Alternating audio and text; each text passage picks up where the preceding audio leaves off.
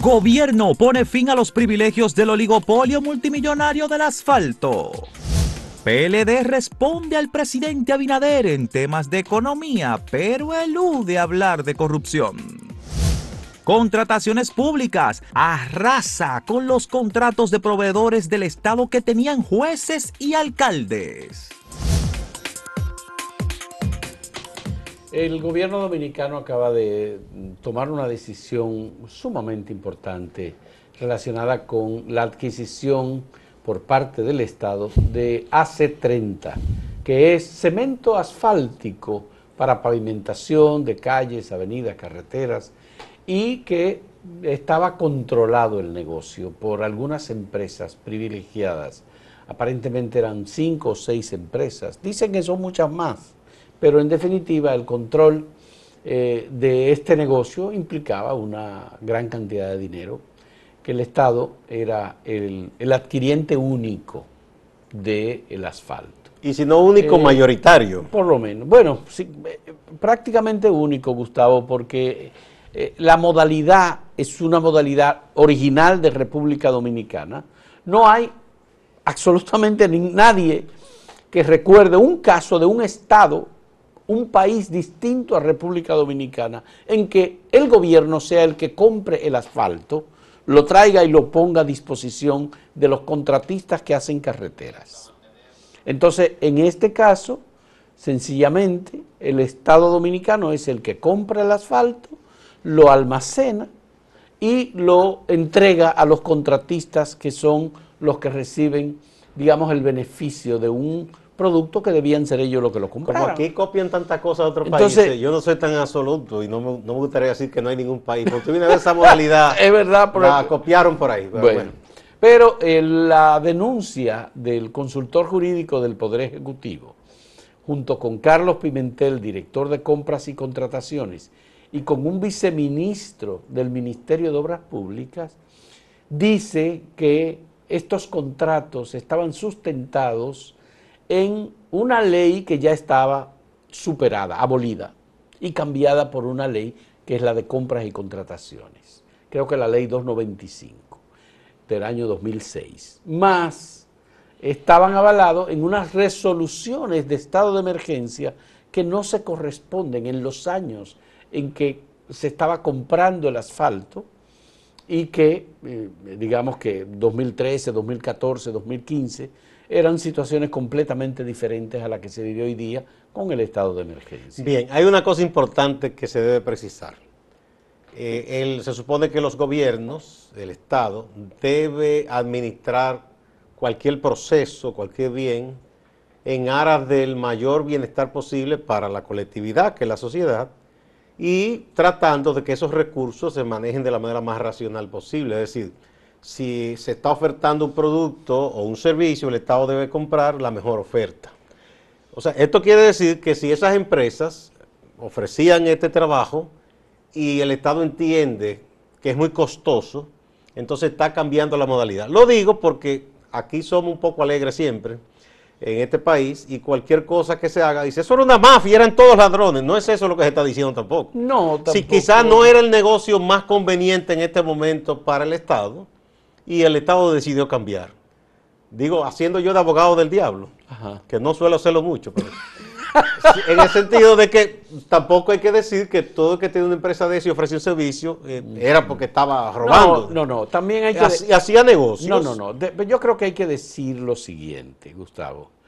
El, el negocio del asfalto se calentó fundamentalmente por la aparición de gente que no tenía conocimiento de, ese negocio, gente que no tenía experiencia ni contactos y que, digamos que se fue abriendo el espacio poco a poco por conexiones políticas. Ya eso sí, no es, eso sí es una irregularidad. Entonces ya tú sabes porque todo el mundo ha oído que hay un hermano del presidente, expresidente de la República, Danilo Medina, que estaba en el negocio de las Entonces, que el único aval de, aval tendría ese señor sería la, esa conexión importante con el presidente. Esa es una cosa. Eso sí es una irregularidad. La otra cosa es que hay una hermana del anterior Procurador General de la República que también, de acuerdo con todas las denuncias que ha habido, Maide Rodríguez, también participaba en el negocio del asfalto.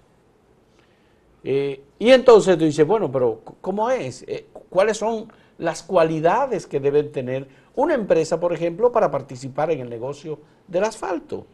Es decir, ¿cómo el Ministerio de Obras Públicas determina a quién comprarle asfalto y bajo qué condiciones? Eso es lo que debe transparentarse. Es decir, si, si, hay una licitación abierta, pública, nacional e internacional, se supone que hay gente que tiene una experiencia en eso. Bueno, pues... Es como la construcción, por ejemplo. Todo el mundo más o menos conoce en el negocio grande inmobiliario, quiénes son las personas que tienen un aval, que tienen muchos años trabajando. Si aparece de pronto alguien con un dinero raro y quiere irrumpir ahí, tiene el derecho. Ahora, ya dependerá de usted si usted hace negocio con esa persona aparecida y que no es tan claro el origen de su dinero, o si usted va a lo seguro y dice, no, esta constructora tiene tantos años, es, gente avalada por los bancos. Aquí hay eh, eh, gente que determina, bueno, ¿cuál es la rentabilidad de tu negocio o el sector en el que tú Exacto, eso se conoce. La rentabilidad en el sector de la construcción, la rentabilidad en el turismo. Y invierte. La rentabilidad en la compra o venta y entonces decide invertir, pero eso es normal, lícito. Lo que te estoy diciendo son esos aparecidos. Y en ese caso que tú mencionas, si ese señor, el único, el caso de, su única experiencia en esos negocios era tener familiaridad con política, entonces ya hay... Hay un caso de una persona que se conoce como Niño Sosa, por ejemplo, que es hermano de Samiso. Todo el mundo le dice niño es el hermano de Sami Sosa. Y está el caso bastante conocido de Mustafa Abunaba, que es el representante en República Dominicana de eh, una compañía que se llama Sargent. Que ese ha trabajado con todo Que es el que tiene más historia y el que tiene más tiempo en el negocio. Sí, digamos. y le ha ido muy bien. Y le ha ido muy, le bien. Ha ido muy bien. Mustafa es el proveedor tradicional y el negocio en el que él, digamos, inauguró de alguna manera, bueno, pues eso se ha ido ampliando. Bueno, en ese sector, eh, esto es una nota al margen, habrá mucho mayor interés en los próximos años porque todos los expertos están estado pronosticando que la parte del petróleo derivada para combustible y eso ya no será gran negocio, sino ese tipo de material para asfalto y otras cosas en la industria petroquímica, pero que el ya no será el combustible, de manera que eso va a tomar mucha importancia. Así es. Hay que, por supuesto, escuchar el planteamiento de las autoridades del gobierno, es decir, el gobierno lo que ha decidido es sencillamente, bueno, señores, no ha dicho que hay una responsabilidad penal. No, es lo que te estoy ah, diciendo. el, gobierno entiende que ese negocio no le conviene al Estado y decidió vamos a hacer las cosas de otra manera. De otra manera. Lo que vamos a hacer es que ya no se va a... Yo lo digo porque ahora, cuando viene a haber gente que dice, no lo van a someter, no, pero nadie está diciendo que esa gente incurrió en un ilícito ni nada. Todavía no hay nada de eso. Eh, lo que está diciendo el Estado, esto lo vamos a abrir. Exacto. Vamos a hacer concursos, eso es, eso es capitalismo puro y duro, o sea, competencia, eh, mejor postor. Competencia. Y, por supuesto, la idea es que nadie en el aparato del Estado, desde el presidente de la República hacia abajo, reciba comisiones. No, no, ni haga negocio. Por compra o por venta. Eso sí que está prohibido. Del cemento asfáltico. No, pueden ser proveedores, no pueden ser juez y parte. Entonces ahora se va a regir todo por la ley de compras y contrataciones. Eso es, eso, eso es la parte eso mejor. Eso es transparencia. Es una excelente decisión del gobierno en el sentido de aportar transparencia en un sector en el que probablemente ha fluido mucho dinero y además en dólares. Porque la otra cosa, el cálculo que hay en que, el Estado perdía por razones de compra a precios que no son precios del mercado, aproximadamente 60 millones de dólares por año. Caramba. Obvio, es, un, commodity que es en dólares que se negocia. Entonces se negocia en dólares, por supuesto. Y generalmente los que han participado, o una parte de los que han participado en el negocio, no tienen la estructura, no, la infraestructura, no tienen la capacidad, no tienen los medios para eh, digamos, transportar, colocar en República Dominicana en condiciones. Es que tú sabes cómo, estamos hablando de asfalto. Tú sabes cómo se hacen esas cosas, que hay concesiones y contratos que se dan, que lo que hace el que los recibe es negociar más adelante para ganarse un dinero sin prácticamente hacer nada. Entonces puede ser que sea uno solo el que lo traiga. Exacto. Y que los demás se provean de Vamos entonces a ver la pregunta de este día. En el día de hoy la pregunta es, en un debate sobre corrupción entre el PRM y el PLD. ¿Quién sale mejor parado? ¿El PLD? ¿El PRM? ¿Ninguno de los dos? u otros. Veamos. En un debate, porque hubo En gente que no entendió la pregunta. Ya, bien. en un momento volvemos. Como se había anunciado ayer, eh, un equipo económico que estuvo en el gobierno del presidente Medina, y obvio es gente que pertenece al Partido de la Liberación Dominicana, eh, bueno, hizo, dio respuesta, ellos habían anunciado una respuesta al presidente Abinader sobre las cosas que él dijo en su reciente discurso cuando retiró aquello de los impuestos, hizo críticas muy duras al PLD respecto a la situación de la economía por un lado y a la corrupción. Este grupo de exfuncionarios, encabezado por eh, Juan Ariel Juan Ariel Jiménez. Jiménez, que fue ministro de Economía, un joven dirigente y profesional, ah, se basó nada más y nada menos en el tema económico. Se eludió tratar, ellos no hablaron de corrupción, para nada. O sea que en esa parte no. Hicieron crítica diciendo que no es verdad que estaba quebrada la cosa, que si fuera así el gobierno no colocara los bonos, etcétera, etcétera. Pero creo que está incurriendo en un error reiterativo en el PLD, que ya incurrieron en él en la campaña y me parece que eso les restó votos. Ellos insisten en colocar al PRM como la continuación del PRD. Y eso no tiene ninguna lógica, porque si fuera así entonces el PLD es la continuación del PRD. ¿Por qué? Porque lo fundó don Juan, que se fue del PRD con un grupo importante de PRDistas a fundar el PLD. O sea, eso no, yo no le veo a eso ninguna lógica. Usaron eso en la campaña olvidando que el PRD era su aliado. Y yo estoy seguro que un segmento de la votación que se consideraba PRDista no se sentía contenta con eso y probablemente no votó por el PLD. Ahora siguen con lo mismo, recordando la crisis de 2003, la crisis de 1985, después de la poblada, pero esos fueron gobiernos que no tienen nada que ver con el PRM y sobre todo no tienen nada que ver con Luis Abinader. Entonces yo creo que eso es como un poco retorcer los hechos. No sé si es que el efecto Trump a mucha gente le está encantando, lo está enganchando, porque Trump insiste en decir que el Partido Demócrata es el Partido Comunista y que si gana los demócratas eso va a ser otra Cuba y otra Venezuela. Habrá soquete que se lo crea, pero eso no tiene ninguna, eso no es más que retórica. Y esa retórica a la larga, eso se cae. Mira, Gustavo, la respuesta ofrecida por el Partido de la Liberación Dominicana y luego eh, por técnicos, ellos dicen técnicos eh, del Partido de la Liberación Dominicana y luego avalada por el Comité Político del PLD, eh, es una respuesta solo y estrictamente del asunto económico. No, el otro tema para nada, no conviene decir, tocarlo. No es una respuesta al discurso de Luis Abinader porque Luis Abinader en su discurso del jueves no solamente abordó la cuestión No económica. abordó muchas cosas. Es decir, Luis Abinader dijo, bueno, las arcas del Estado están vacías, las recibimos vacías. Hoy se da la información de que en el Ministerio de Defensa no hay recursos, porque el presupuesto se agotó. El presupuesto del Estado prácticamente general fue agotado en los primeros ocho meses del año. Que fue, haya sido por el COVID, que haya sido por el estado de emergencia, que haya sido por los programas sociales, fase 1 y fase 2, y para ti y todo lo demás, eso es otra cosa. El tema es que el presupuesto del año 2020 ha tenido por lo menos tres adiciones importantes. Y el Estado se encuentra en este momento con eh, serios problemas porque se agotó el presupuesto. Y están trabajando, han trabajado un proyecto de presupuesto para el 2021 que contemple parte del déficit, pero el déficit llega probablemente a los 500 mil millones de pesos del año 2020. Es decir, el Estado dominicano lo que hizo fue el gobierno, antes de el cambio de gobierno, desembolsar una enorme cantidad de dinero acumulada como deuda, compromisos, con contratistas y con todos los acuerdos que se hicieron, sobre todo con allegados al Partido de la Liberación Dominicana. No es eso lo que está respondiendo los técnicos del Partido de la Liberación Dominicana. Ellos lo que están diciendo es que la economía creció, que el PLD tuvo una gestión de gobierno que significó un crecimiento del empleo, un crecimiento de la economía, del Producto Interno Bruto. Son cuestiones globales lo que ellos están ap- No que disminuyó la aportando pobreza. que etcétera, disminuyó etcétera. la pobreza de un 43 a un 20%. Ellos dicen, busquen lo que están en los datos del Banco Central.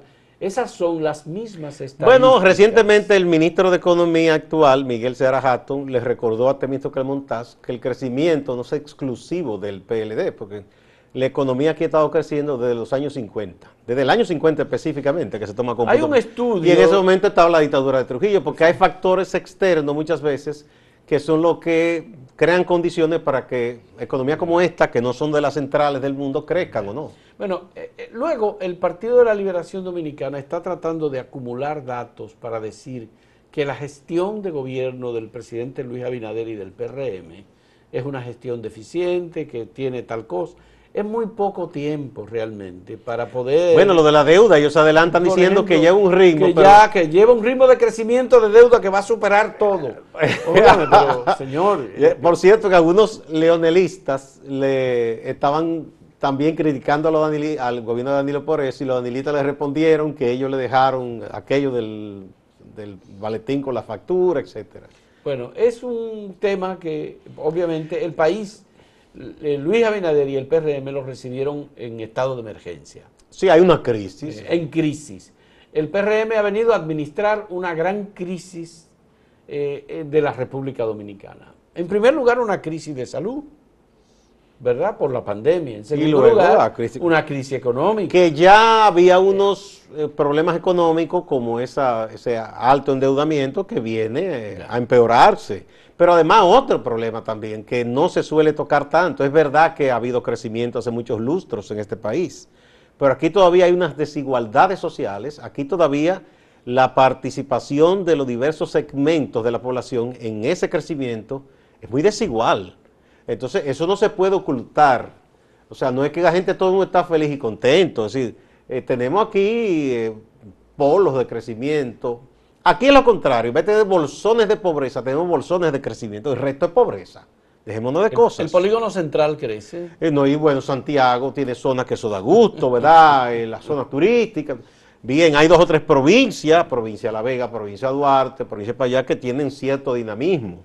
Pero eso es contado, no es que el resto del país es así. Bueno, el que quiera enterarse un poco de estas desigualdades que tú mencionas, Gustavo, yo he estado haciendo entrevistas sobre eh, el- matrimonio infantil en República Dominicana. Eso es una las- expresión de, una esa- de las de esos cosas que- problemas. Que, me decía Alba Rodríguez o que me decía Elizabeth de Puig en la entrevista de ayer es la siguiente.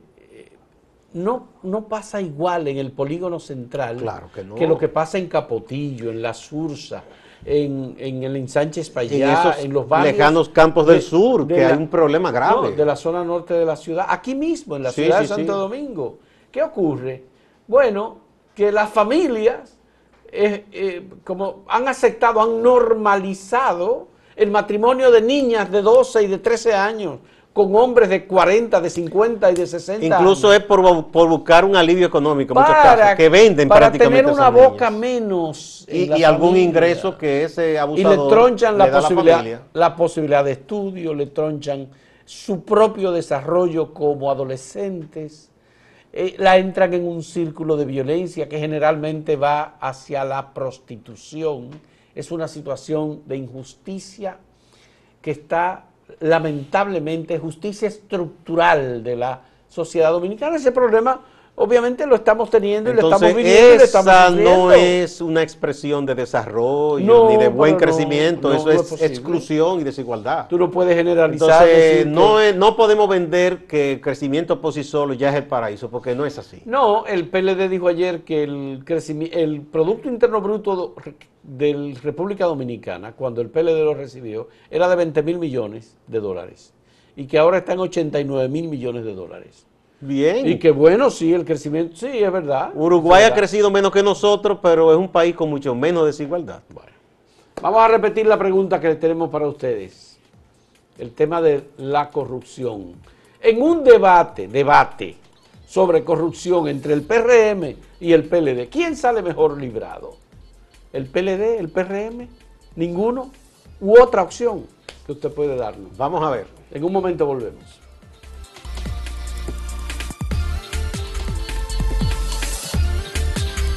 Pasamos inmediatamente a dar lectura a algunas de las respuestas que hemos recibido de parte de ustedes sobre este potencial, digamos, debate entre el PLD y el PRM. Eh, el, el 58% dice que el PRM sale mejor parado. eh, el 13% que el PLD saldría mejor parado. Ninguno 26.9%. Esto en general. Otros 1.8. Otro 1.682 votos en todas las redes. Bien, veamos en particular qué dicen algunos de ustedes. José A. Paulino, esa encuesta háganla en el 2024. Mm, pero para debatir no hay que esperar. Ustedes están sufriendo. Belkis. Y saben que hay miles de gente peores que ustedes. Me causan decepción porque lo creía más serio. Pero están celebrando con ese nivel de información. De ustedes precisamente lo creía más consciente. Señores, lo que a este país, no entiendo eso, le pasó, no es chiste. Ah, lo, que, a este país le pasó, es, este es que escribió mal eh, la palabra. Bueno, sí. Eh, en, bueno, aquí hay... Ese, ese en Acento TV. Acento TV, sí. El PRM sale mejor parado, 83%. El PLD, 4, ninguno 13 y otros 1%.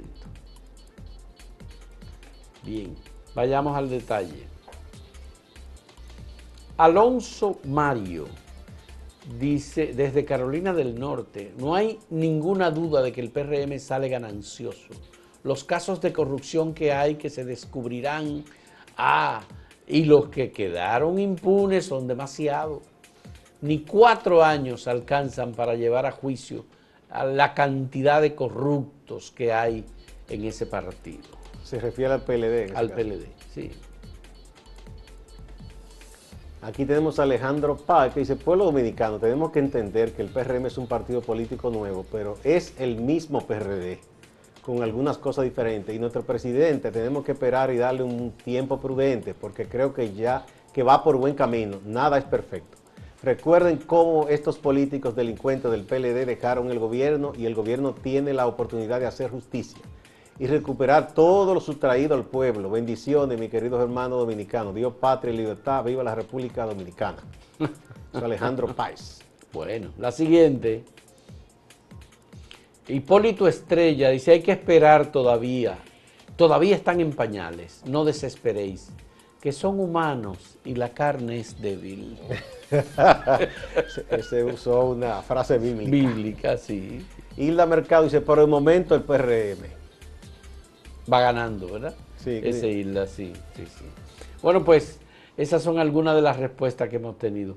Por favor, eh, vamos a pasar ahora con Máximo Laureano, nuestro compañero en Santiago, que como cada día nos tiene siempre informaciones importantes también de la región del Cibao y de Santiago. La tragedia del Licey al medio en la planta distribuidora de gas licuado de petróleo, Copegas, sigue siendo tema del día a día, porque hay muchas cosas que se deben aclarar. Hay un silencio por parte de las autoridades, quejas por parte de los afectados que dicen que las autoridades no se han interesado en este tema. Nosotros estamos aquí sin ayuda de nadie. Aquí no ha venido un psicólogo, aquí no ha venido nadie. Esa gente no han dado la cara porque esa gente, lo de ellos es el dinero. El dinero está por encima de la salud. Reiteramos que son nueve los fallecidos hasta el momento en que hay cinco personas en atención hospitalaria con una situación muy crítica. Juntas de vecinos dirigentes comunitarios, activistas sociales, estarían trabajando el tema, es decir, discutiendo algunas reflexiones y poniéndose de acuerdo para lo que en lo adelante podría ser el inicio de un proceso judicial. De antemano han anunciado que no permitirán que esta planta siga funcionando en ese lugar. El Ministerio de Industria y Comercio en esta plaza de Santiago juramentó a varios directores locales. Esta actividad la encabezó Víctor García Suet, que representa el ministerio en Santiago. Con las organizaciones MIPIMES que están en cada una de las provincias que ustedes representan y el deseo de colaboración que tiene el ministro Víctor Bisonó y el presidente de la República, con el esfuerzo de esta oficina y de Pro Dominicana, podemos hacer una gran labor que llene de satisfacción a todos ustedes y a los representantes de sus comunidades que tanto necesitan de la mano amiga del gobierno. El partido Fuerza del Pueblo que lidera Leonel Fernández Reina y que tiene cabezas visibles en Santiago como Hanle Otañez, José Izquierdo y también el exgobernador y el fiscal Raúl Martínez anuncian una conferencia para este miércoles. Es una conferencia que se hará vía Zoom utilizando las facilidades tecnológicas de la comunicación. Tendría como invitado a NG Cortiñas, quien fuera funcionario de los gobiernos del presidente Leonel Fernández. También estaría entre los expositores el joven Adriano Abreu Suet. Eso sería a partir de las 8 de la noche este miércoles 14 de octubre. Es una agenda de actividades que ha estado desarrollando Fuerza del Pueblo, es decir, la dirigencia de Santiago. Distante pero pendiente de la actualidad noticiosa desde la región norte del país. Siga la programación de Acento TV.